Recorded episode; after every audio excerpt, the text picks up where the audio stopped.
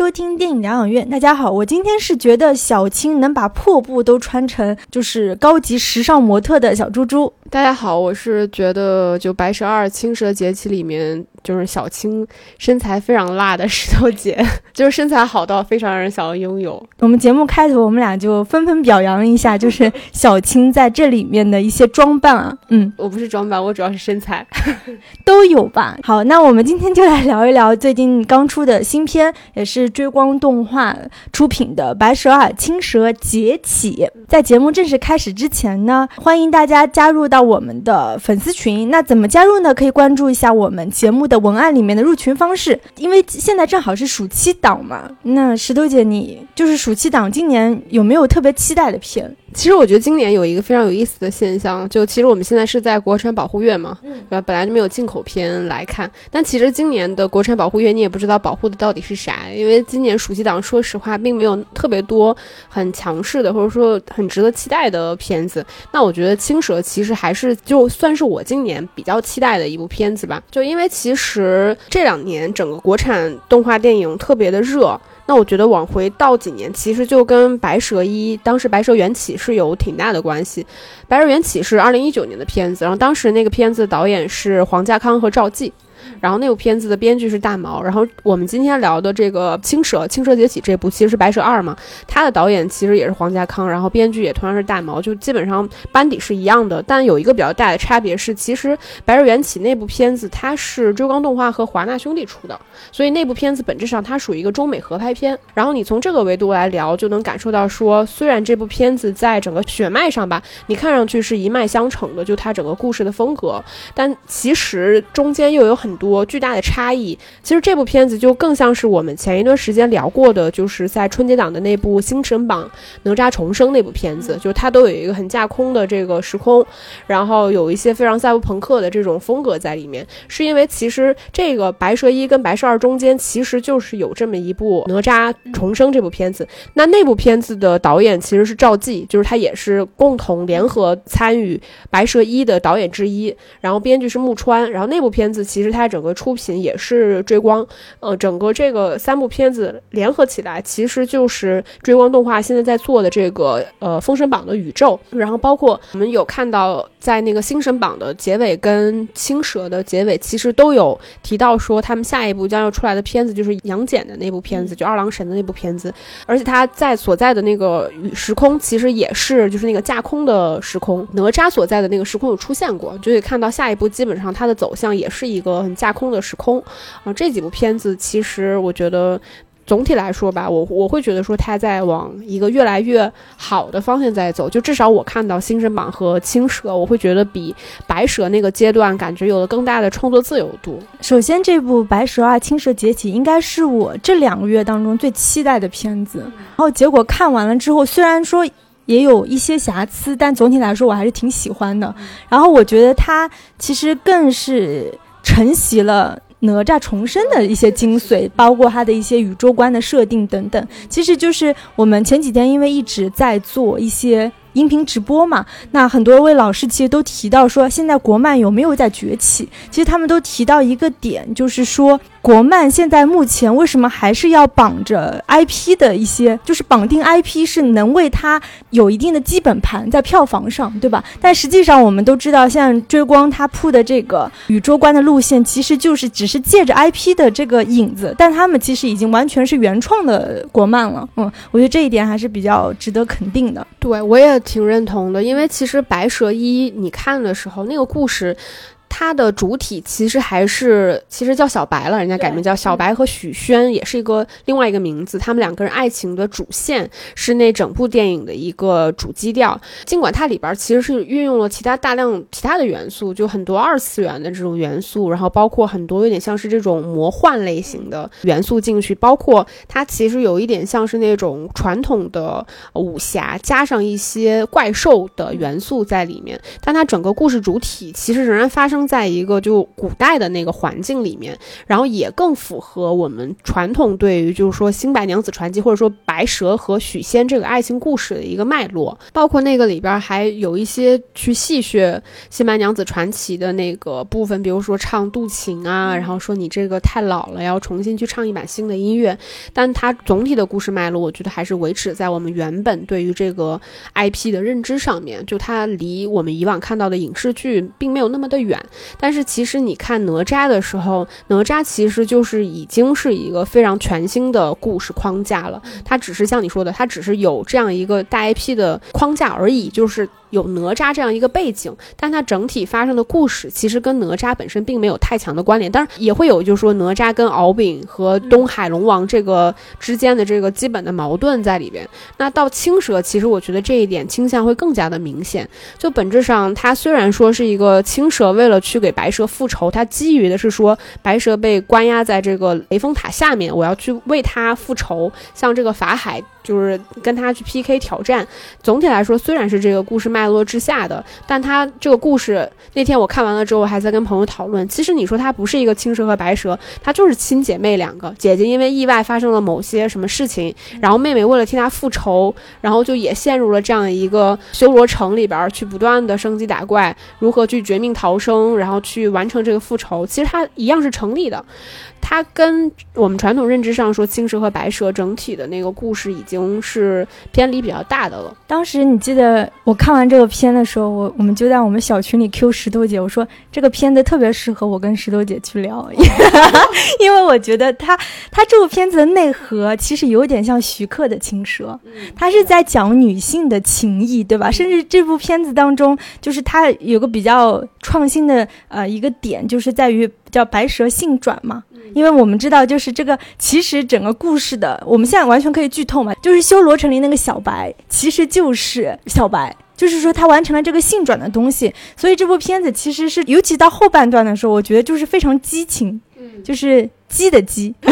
女字旁的鸡，对，就挺百合的，嗯，但是就是他又不能非常名正言顺的让那个白蛇和青蛇。组成这种同性的 CP，所以他就借用了这个转性这个设定点，嗯，所以我觉得这也算是他创新的地方吧。对，其实就回到徐克那一版的青蛇，它有一个比较大的前提是在于说，青蛇它作为一个从妖。幻化成人的这么一个生物，它本身对于所谓男女情或者说性别的界限，它是非常模糊的。所以它它那个里边就是徐克那个版本，你也能看到，就是张曼玉和王祖贤两个人也是非常暧昧的。对，对他那个情愫本身就是没有那么刻意去强化这种性别之间的差别，就是必须是男人对女人或者是女人对男人的这种。那我觉得在青蛇这个里边，其实，在白蛇一就是第一部缘起的时候，其实就已经表现的比较明显了。就两个人沐浴呀，然后那个青蛇出来的时候就要一定对他搂搂抱抱的那种，就是那种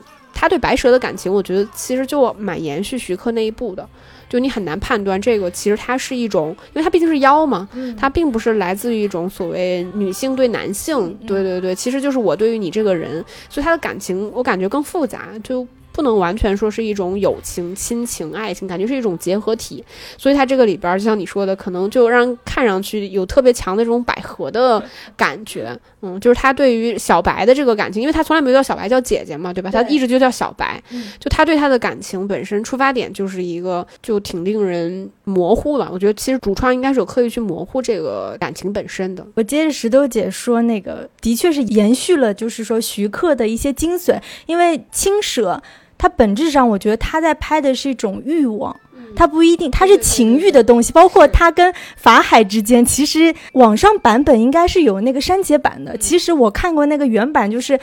法海跟青蛇有一段是特别污的一段情欲戏，对吧？对，所以就是这部电影开头，你记得他他也在说那个说你法海其实就是犯了色戒等等。我觉得也有承袭，就是徐克那一版本。那我们现在就是正式的开起来聊一聊这一部。我觉得这部电影最大的一个观感或者是优点的话，我觉得就是把一个古装仙侠的这种所谓的类型变成了一种。叫启示录般的废土科幻，就是我们讲的赛博朋克的一个版本，所以它整体的那种场景设计是非常游戏感的。对吧？就是首先我们到了那个修罗城之后，你第一反应感觉这是香港，嗯，对吧？因为就香港的这些霓虹灯啊，这些那个灯的招牌，包括它地铁的咚咚咚的那个声音，然后后面的那个场景其实就非常非常像日本的京都。对吧？然后再到了他们到了那个所谓的那个万怡超市嘛，就是像一个，比如说法国的圣米歇尔岛等等，所以就是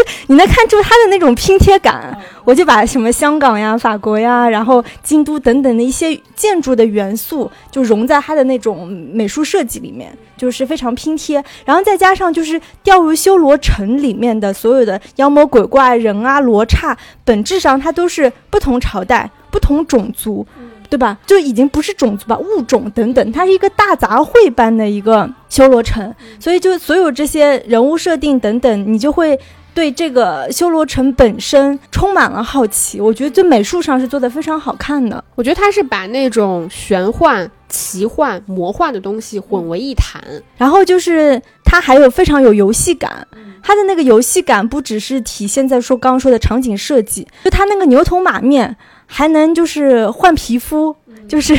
就买设备更换皮肤，就是你升级打怪之后，你可以有张新的脸等等。那所有这些东西就会觉得特别的游戏化的设定。嗯，其实我们之前在聊《星神榜：哪吒重生》那部片子的时候，我当时有聊过，我觉得那部片子其实它整个拍摄的方式非常像是那种男性向的爽文的拍法。那我觉得到这部片子，其实我很认同你，就是它游戏感非常强，它本质上其实属于。于一个逃生游戏，或者说我们可以看就是相同类型的一种逃生类的那种电影。其实从青蛇他们进到这个修罗城开始，其实它本质上就是在进行一次一次的逃生，因为它这个里边设置了一个所谓水火风气四劫。然后这个四节其实本质上这个概念它是有借用很多，就是我们古代的一些所谓神兽，像什么飞廉，也就是朱雀，包括什么地方鸟啊、玄龟啊、习习鱼，就这种。然后它其实是。来自于这种中国传统的文化，但它其实在这个电影里面，他们有提到说这个城市本身是活的。嗯，然后这个所谓四节的发生，最开始可能是什么一两周，然后最后就变成不到二十四小时。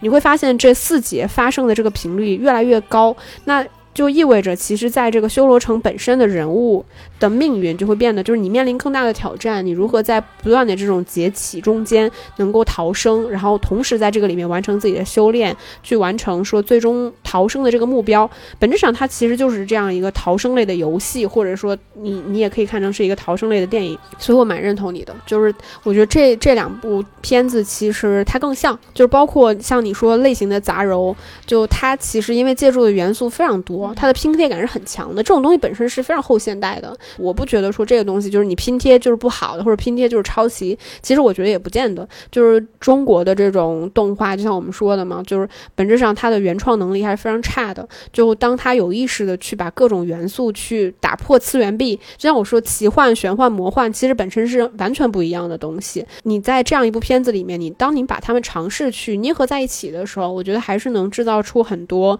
火花的。然后还有他其实创造了一个概念，就是这个概念里面讲。说这个修罗城，它为什么成立？是指说能所有能落在修罗城里面的人，本质上是他们有一个执念，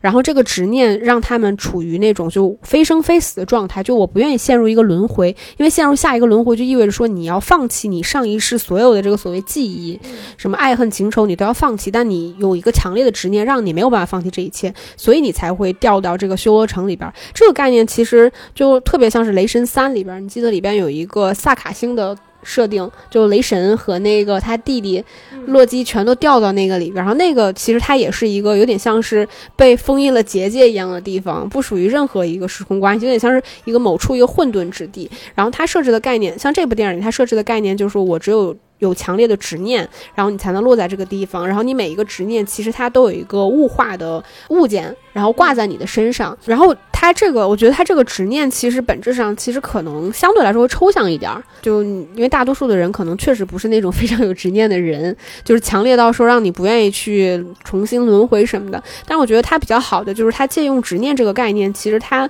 整个影视化处理是有一个相对来说更加完整的铺陈。就比如说那个万一超市的老板娘，其实她在那个白蛇缘起那一部里边也出现过，它里边是叫那个宝清房房主。然后他其实是一个九尾狐嘛，在这部片子后来其实我们知道了，他其实是个九尾狐，但被剁掉了一尾，其实也是有复仇的这个情绪在里边。然后到他其实针对所谓执念这个东西，是有把它去进行整个逻辑上的铺开。就我这个宇宙观，关于说执念这个东西是怎么玩的，我有一汪池子，这个池子叫无池，就是你可以跳下去，你就可以忘却这一世所有，放弃执念嘛，对吧？然后你就可以离开这个地方，等等。然后同时就是我们也能在他们所谓的这个执念里边看到，就是各个人物他们本身所持有的这个执念，比如什么科考考不上呀，还有这个像他小青对他姐姐的这种执念，像我们看里面有另外一个还比较重要的角色司马官人，其实他应该也是对过往的一妻子吧，应该是有一个就是类似于这样的执念，就是他能针对这一点，我觉得去进行一个。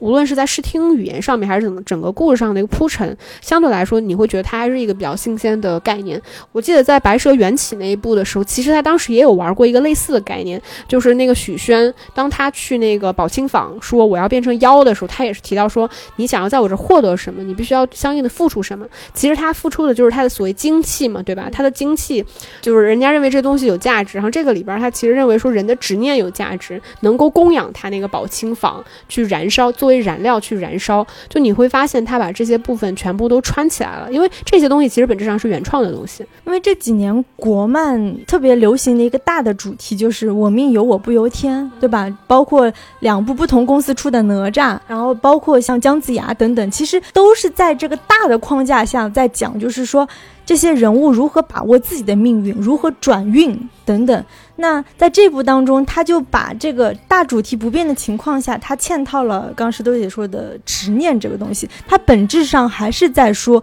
我如何通过打破这个执念，或者是利用这个执念来完成转变命运的这个大主题。嗯。就是我觉得执念这个东西相对来说，它还是一个比较东方语境的词汇，就它本质上表达的是一个比较中性的概念。就你可能是对于过往，无论是善是恶，但我们看到这里边它所指代的执念，大多数是一些对于过往无法放弃的那些情愫上的，或者什么个人功名上，就类似于是这种概念上的东西。那其实我觉得，所谓执念这个东西，也就是支撑小青这个人物角色最主要的一个心理支。支撑点之一就是他来到这个地方，他本质上是为了离开这里，但他心里的执念是什么？所谓就是复仇嘛。所以我们看到他在里面要寻找的是什么？最开始的时候，我们能看到这个角色，他其实是试图去依附于一个强者的，尽管说他也是要说什么自己要强大什么，但他其实一落到修罗城里边，他就找到了一个比较好的搭档，两个姑娘就一块儿，就是那姑娘带他如何去适应这个地方的一个生存，然后再到他其实依附于那个。司马官人，然后他通过这个人发现，哦，原来其实我不需要依附任，就是再坚强、再强悍的男人，他都可能会背叛你。然后再到说，那我自己其实要找到一个永远不配背叛我的人就行了，无论他是强还是弱。再到他接下来想说，我自己要变成一个强者。我觉得这个过程中，其实我不能说他的心理转变过程是很成立的，但他确实是有不断的这个心理阶段的变化。有一点我不是很明白，就是在这个修罗城里面，就是他的生存规则到底是什么样的？因为在影片前半部分，就是我们看一下，包括司马官人，包括牛头马面跟罗刹两帮派的对决，就给我们呈现出的感受，应该就是说这是一个弱肉。强食的一个社会，那如果按照这个社会规则，就是我应该是更强，我越强我就越容易在这个修罗城当中生存下来。但是随着剧情的推进，其实后面他就在铺那个执念这个东西了嘛。那我们知道，其实司马官人他最后接受那个就是九尾狐的那个交易之后，他其实是抛掉了执念之后，他就变成了一个很弱小的人。那其实他马上就明显就被那个牛头马面就打怪打死了，所以。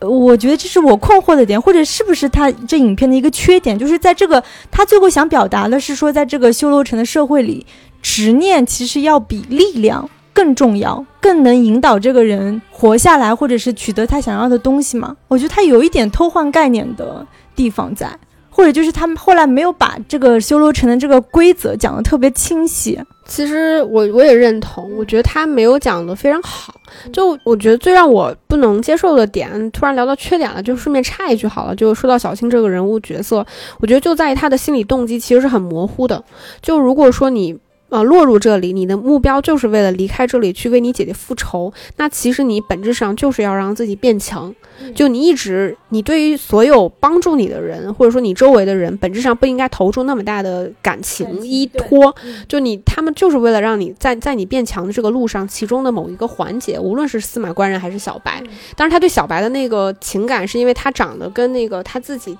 那个小外面那个小白是一样一样的嘛？但本质上，其实你最强的心理动机应该是复仇，对吧？然后，但是像你说的，与此同时，他在这个复仇最大的心理动机的同时，又植入了一个所谓执念这个东西。那执念又变成了其实这个修罗城所能成立的规则之一。这个修罗城成立的原则是在于说，所有人都有执念。那你其实就是应该在这个修罗城的概念之下，如何把所谓执念这个东西用好。但事实上呢，我觉得像你说，他一会儿要去表达所谓复仇，一会儿要去表达所谓这个执念，就这两者之间，它本质上并不是同一个东西，但它就交替着去讲，就会让你导致觉得这个里边所有的人类行为动机都会有一点模糊。比如说像那个牛头马面那个老大，其实他他其实就是一个比较明确的角色，他就是为了说我将来把这里面就是修罗城里面所有的人都杀掉干掉之后，那我能够不去不坠入地狱，对，然后我其实能够。保全我自己，就是他是一个非常自私的行为，所以你就看到他的行为从一而终，相对来说是比较清晰的。但是像其他的角色，你就会觉得开始有点混淆，尤其就是主要就是小青这个角色嘛，你就会有点搞不懂他的动机到底是为什么。就他并没有表现出在这个地方很强的，就是我要不断的成长长大，离开这里为我姐姐报仇。我觉得就应该有这条主线，而不是在中间反反复复的收男人的情商，对吧？一会儿就突然自怜自艾，就说我不活了什么的这种，嗯，这种就是相对来说比较复杂的情感，就放在这个人物身上，你就会瞬间觉得让他整个人为行为动机变得有点模糊。优点的话，我想到就是这里面的那个所谓的蒙面游侠。就是这个小白的那个设定，就是这个小白的设定，从一开始他对小青这个人物，他就投注了比较多的这种好感，或者是那种帮助，或者是同情，所以一开始就有一种埋下了伏笔，就是他们俩之间一定是有比较强烈的情感纠葛、情感纷争的。一直到后面，就是他撕掉那个面具，变成小白的脸之后，我当时那一秒，我就是有种。恍然大悟的感觉，我觉得这个还是就是这部电影比较惊喜的。地方，但另外一点就是，我刚才我们一直在讲执念嘛，因为小白在这里面的设定，他其实是一个失忆的人，至少他他的执念他是不清晰的，所以他望向无池的时候，那个无池是模糊的，他看不清自己的执念，但是他明明知道自己执念。对于这个人物来讲，他从头至尾他应该是在寻找自己的执念的，但是其实一直到影片最后的时候，我们才知道就是他是那个小白，所以这这个人物我也觉得他在。影片当中，我觉得也是动机不明晰吧。嗯，他既然是在寻找执念，那他又是一个感觉比较善良的人，他为什么又会对小青，或者是他甚至救过一些就是不相关的人，他也是那种呃老好人的形象，所以我也有点看不懂吧。对于小白这个人物，就很工具人嘛。但是我们现在不是在聊优点吗？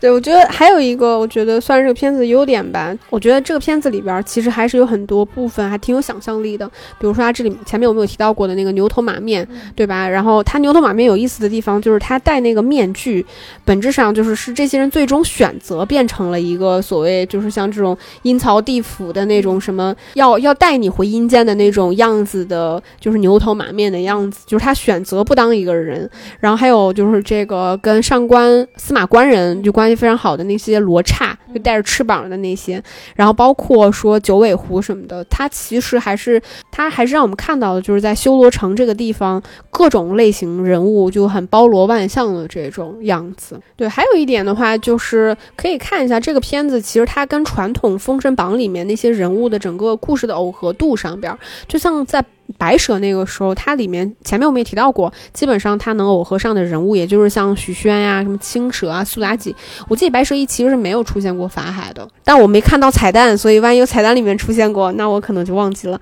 然后再到那个哪吒的话，哪吒其实我觉得相对来说，它耦耦合的人物更多，就是像那个孙悟空，就是六耳猕猴嘛，然后包括龙王敖丙，包括他借借助的整个故事设定的背景，其实是跟我们传统认知上边，就是哪吒跟东海龙王的这个矛盾是更成立的，就是更准确的那个版本。包括像这一部里边，其实它有那个白蛇和法海嘛，然后像那个这个片子结尾的彩蛋的时候，其实包括那个。万一超市的老板娘，她落在那个舞池里边，她有一个狐狸张开的那个样子，包括她在彩蛋的时候，就是又在那个桥底拿到了另外一条尾巴吧，然后才让我们知道它其实是一个九尾狐嘛，基本上就可以判定它大概率就是就是苏妲己这个角色，然后她其实是跟这些人物耦合度比较高的。那我好奇，就是这部电影当中所有的人物当中，你最喜欢哪一个？我最喜欢万一超市的老板娘。因为其实第一部他出现的时候呢，他跟前面其实其他人物的形象是不太一样的，因为他是一个非常二次元的形象，他很日本动画的那个样子，然后包括他那个双面的设计，就正面是人脸，背面是狐狸，你能感受到这应该是一个有故事的人，但当时我也并没有特别多。在这个角色身上有感受，但是到这个故事里边，他又出现的时候，你就意识到，而且他是主动来到修罗城的，就你可以看到，他其实是为了寻找一些什么东西才来到这里的，而且他在整个故事里边，你感觉是一个真的超级大 boss。他自己的故事脉络也也逐渐比较清晰起来了嘛，你就会发现他可能不仅仅是一个打酱油的角色，而在任何危机情况下，你感觉他都非常的运筹帷幄。嗯，我还挺喜欢的，就是他把就是女商人、女老板的那种精明、那种算计、那种大 boss 还是演绎出来的，还很符合就是狐狸精这个这个设定吧。我最喜欢的角色其实就是。那个老板娘旁边的两个鬼脸娃娃，我觉得他们真的是这部片子很很惊喜的存在。虽然就是一个小配角，但会你会发现这两个鬼脸娃娃其实就是记忆特别多，对吧？他们不仅能够在那个老板娘身边就是插科打诨扮鬼脸，他们在关键的时刻，他们还能被用他的那个什么，就两个娃娃不是升空了之后放了一个屁之后，就会把整个。对方他牛头马面就能炸碎等等，然后彩蛋的时候也出现了两个娃娃，反正就是我会觉得这娃娃的设定，这两个娃娃是属于我也想拥有的娃娃。我觉得最后可以再聊一下这个片子，我觉得除了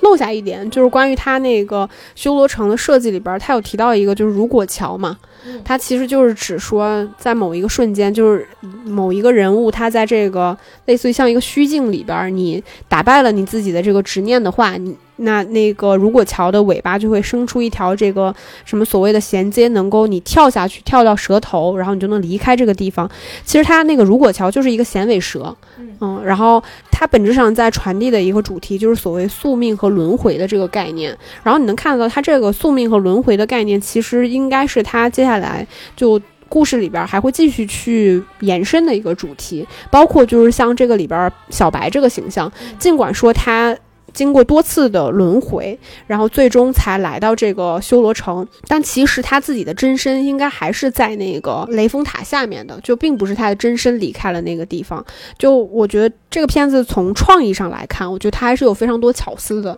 就他怎么样把一些我们所熟知的传统文化里面的一些东西，跟就以非常现代化或者甚至非常西方化的这种方式传达给我们，让这个东西就是因为你知道东方的东西通常来说比较抽象，它更加。大的难懂，然后如何把这个东西变得简单视觉化？我觉得视觉化就是一个很重要的部分，就让大家能够去理解。然后再有，我觉得这个片子。它整个的美术和特效毋庸置疑还是非常棒的，因为这个片子其实比起白蛇一的时候，它的投资其实多了很多。白蛇一的时候好像投资应该是八千万，就在制作成本上八千万。那这部跟那个哪吒重生那两部应该都是两亿多。就你能看得到，在它在整体制作精制作上还是非常精良的，就包括它在建构这整个全新的这个封神宇宙，它架空的这个时代背景下，你能看到它有非常多的巧思。就这个部分，我觉得在视觉上你的。整整个观感体验的满意度，我觉得还是非常高的。至少你看上去，你觉得哦，国漫确实是现在能在视听语言上，能够在你整个观感体验上，能带给你非常好的这个感受度。我觉得这也就是已已经是一个非常高的完成度了。那我们讲了这么多优点之后，就进入了我们的缺点吐槽环节。第一个吐槽环节就应该是它的网红审美。首先就是这部电影当中，你记得当时小青落入这个修罗城碰到的第一个小姐妹，她们俩几乎就是 twins。我经常就是锥子脸姐妹团是吗？对啊，就是我仔细的分辨了一下，她们俩有什么差别？肤色不太一样，小青更白，然后那个。小姐妹更黄一些，基本上就她们俩从长相、身材，除了说穿的衣服不一样，我基本上是靠穿衣服不一样来分辨这两个人谁是谁。嗯，我觉得这个这个审美是挺可怕的。唯独你看到小白的时候，因为小白和小青的处理相对小白更圆润一些，就小白的脸相对更中性一点，毕竟他要转性嘛，肯定不能太锥子脸。然后另外的话，牛头马面当然就是比较有个性了嘛，因为它可以 变换成不同的脸。但是像罗刹里面的两个。二姐，一个三姐吧，也是挺网红脸的。基本上，我觉得这种审美是从哪吒重生开始的。就他对于男性和女性的这种美术的画法太雷同了，我觉得很容易造成审美疲劳。对这个，我其实还挺认同的。我觉得他就是怎么说呢？我觉得这这两部片子其实都给人一种他对于当下消费品的这种极其谄媚的态度。就它本质上是属于一种互联网化的审美，也就是说，我加了滤镜。加开了美颜之后，这些人应该是什么样的？然后就你说，动漫里面其实对于人物的美化是一件很正常的事情。比如说小青的身材好了，就是那种所有健身的小姐姐都梦寐以求的那种身材，宽肩大胸、细腰、长腿、翘臀，对吧？那个就是一个非常理想化的状态。但是他把里面所有的人物形象全部都设定成这样的身材，以后你就会发现大家非常的趋同。就是不是只有这一种美放在这个语境下它是成立的呢？我觉得肯定不是。但是他为什么这么做呢？就像你说的，他认为就是他可能是一种倒推的观念，就是他认为这些东西就是现在当下年轻人或者最主流的审美所认可的一种好看。那我其实就是要把他这种跟我们。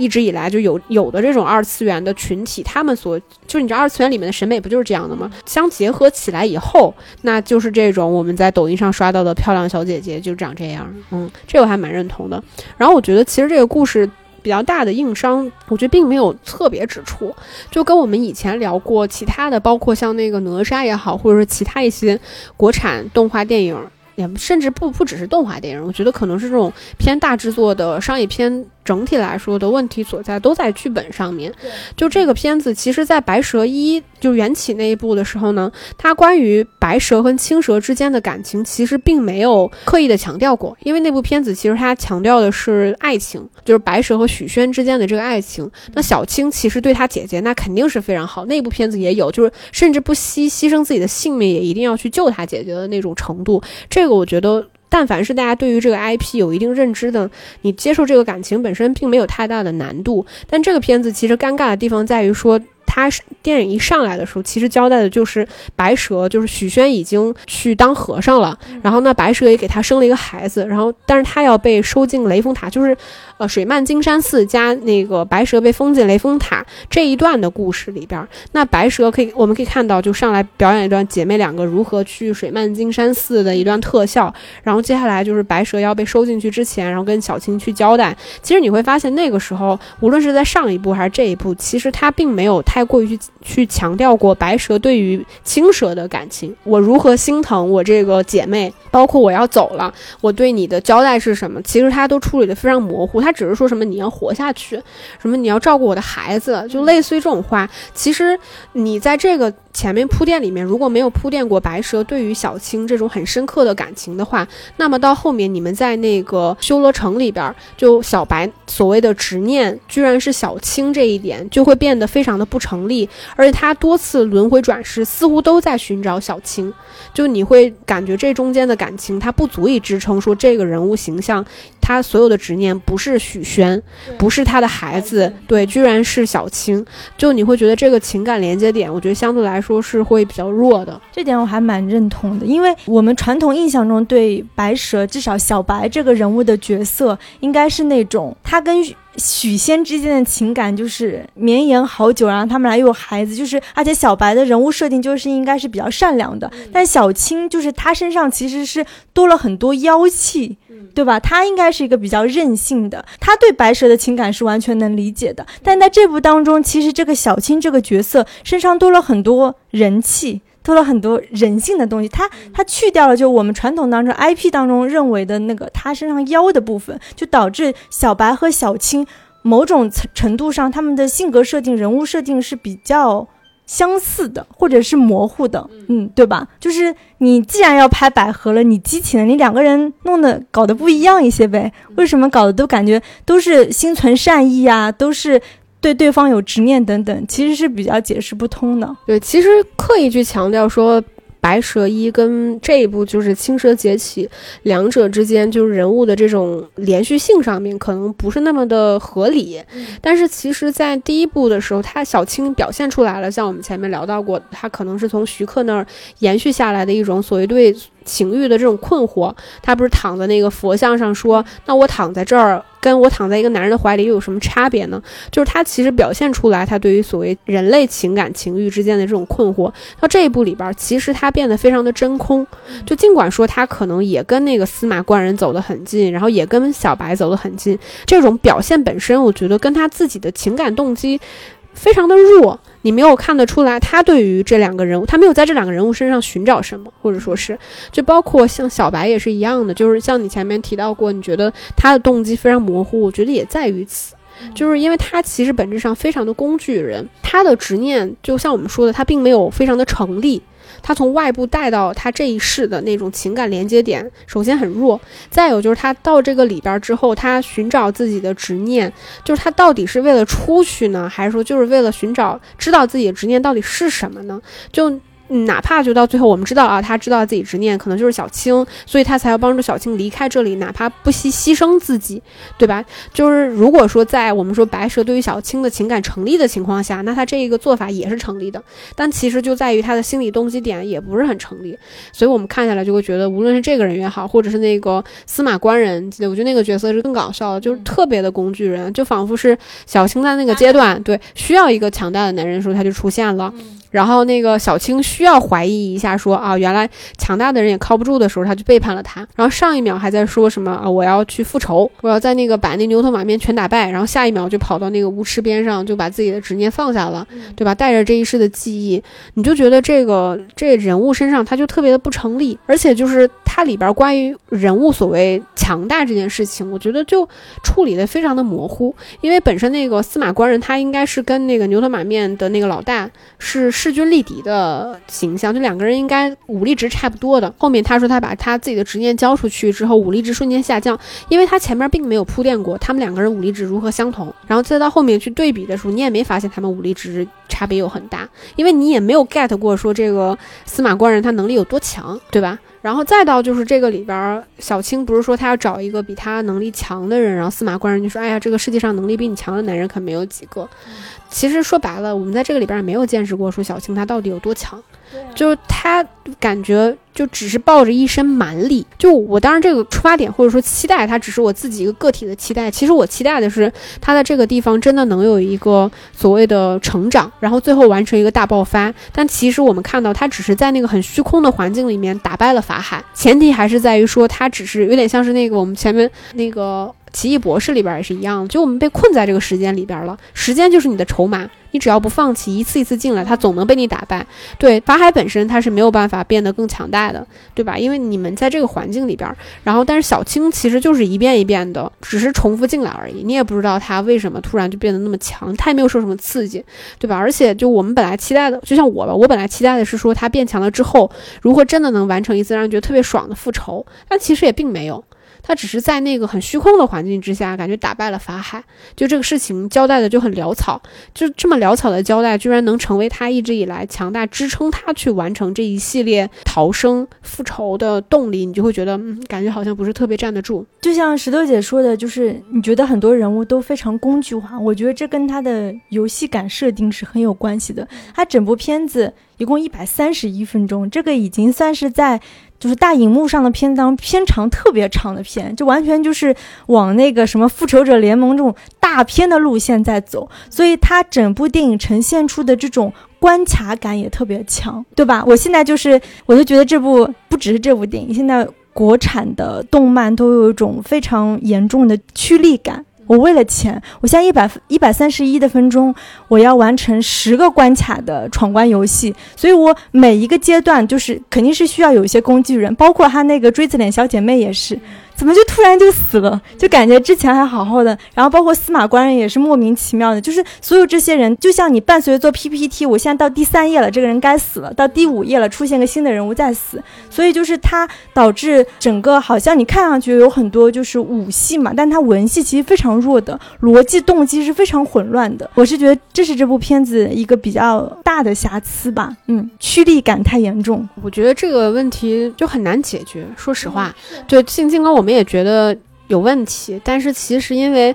好的编剧或者好的剧本故事，其实它确实是一件。非常难的事情，所以我们现在看到说，整个国产动漫在整个特效上边，它能够有一个很大的提升，然后在整个商业市场的适应度上边也变得很强。我觉得已经是一个还挺厉害的事情了。就毕竟我们国家并没有之前并没有过什么所谓类型片的这个概念，它无非也就是这几年整个商业电影逐渐逐渐的在向所谓类型化这个上面去靠拢。大家其实也在摸索，所以在你在摸索的同时呢，像电影这种东西，它本质上又属于一种文创品，它需要你有创意，需要你去适应时代。再加上你说我们这些整个电影行业的这些编剧啊什么的培养，我觉得其实还是说实话是比较难的。就又要求你有创意，又要求你能适应市场，还要很快速，我觉得确实是有难度的吧。但总体来说，我还是觉得这部片子我还挺喜欢的。我觉得至少比说实话比《白蛇缘起》更让我喜欢，因为《白蛇缘起》那时候我看的时候，我就觉得它更像是四不像，它会给你一种巨大的。尴尬感，然后其实我当时不知道那部片子整个出品方是有那个华纳的，就是现在其实我就比较能够理解那部片子了，因为它有一个现实的难点，就是你有国外的。资金进入的时候，他其实更期待的是一个，我觉得在故事文本上更接近好莱坞话语，然后同时整个那个风格体系上面更有猎奇向，就在他们看来有一定猎奇向的，然后同时又能够比较保守，在整个市场上我觉得比较安心的这么一个出发点，所以。他在气质上面，我觉得会跟后面我们看到的哪吒和青蛇有一些差别。总体来说，其实我更喜欢后面这两部。整体上我还是喜欢的，嗯。但是就像刚才说的，这部片子其实是一个野心非常大、铺的很满的片子。那这肯定也是国漫在它国漫的这个工业化体系当中肯定会遇到的问题。我自己肯定更喜欢，比如说皮克斯的，因为现在比如说皮克斯的《心灵奇旅》，它其实已经是在另外一个高度了，它已经。不需要再那么满了，我也不需要有那么大的野心了。我可能只是把这一个故事好好的给它讲好，达到一定的就是电影的完成度。这部片子已经足够优秀了。但我们现在国产的工业，包括像这些动漫师啊、美术啊等等，它还没有到那种阶段，所以我们其实是需要更多的野心，更多的这种满满的设计在里面。嗯，我我也是值得肯定的吧？对，我觉得不只是国产动画电影吧，就国产的商业电影，我觉得也是一样的。就像你说到皮克斯这种阶段，就大家显然其实已经不在一个阶段，但我觉得这个差别可能不完全是在所谓技术层面上的差别，其实本质上还是在这种创作能力上面的差别。就我们国家的商业电影，其实目前都处在那种很难有真情实感的那种阶段，就真实的情感情愫、现实是什么样的，我们在这些电影里面是比较难找到的。就这个就是一个最大的痛点。那我们今天节目就差不多聊到这里呢。如果大家有关于《白蛇爱青蛇劫起》或者是关于国漫，大家有什么想要了解的话题啊，或者观点，都非常欢迎大家给我们留言去分享。然后还是欢迎大家去加入到我们的粉丝群。嗯，那我们就下期再见了，拜拜，拜拜。